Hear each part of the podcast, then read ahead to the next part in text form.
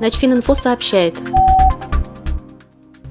Министерство обороны выбрало Сочинский дворец зимнего спорта «Айсберг» штабом третьих зимних всемирных военных игр, которые пройдут с 22 по 28 февраля в Сочи. Переоборудование помещений Дворца зимнего спорта обойдется военному ведомству почти в 50 миллионов рублей. В штабе запланированы четыре зоны – вводная, презентационная, интерактивная и зона отдыха. Большое внимание уделяется техническому оборудованию Центра всемирных военных игр.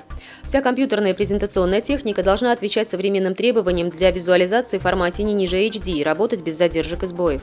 Помимо трех бесшовных экранов высокого разрешения большой площади и 42-дюймовых тач-панелей, Минобороны закупает шлемы виртуальной реальности HTC Vive с ручными контроллерами.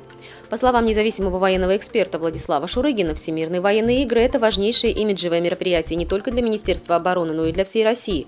Фактически это мини-олимпиада, поэтому стремление Минобороны организовать спортивные состязания на высоком уровне, следуя всем современным тенденциям в дизайне и оснащении, вполне понятно. В третьих Всемирных военных играх примут участие более тысячи представителей военных ведомств из 20 стран мира. В ходе состязаний разыграют 36 комплектов медалей в личных и командных соревнованиях.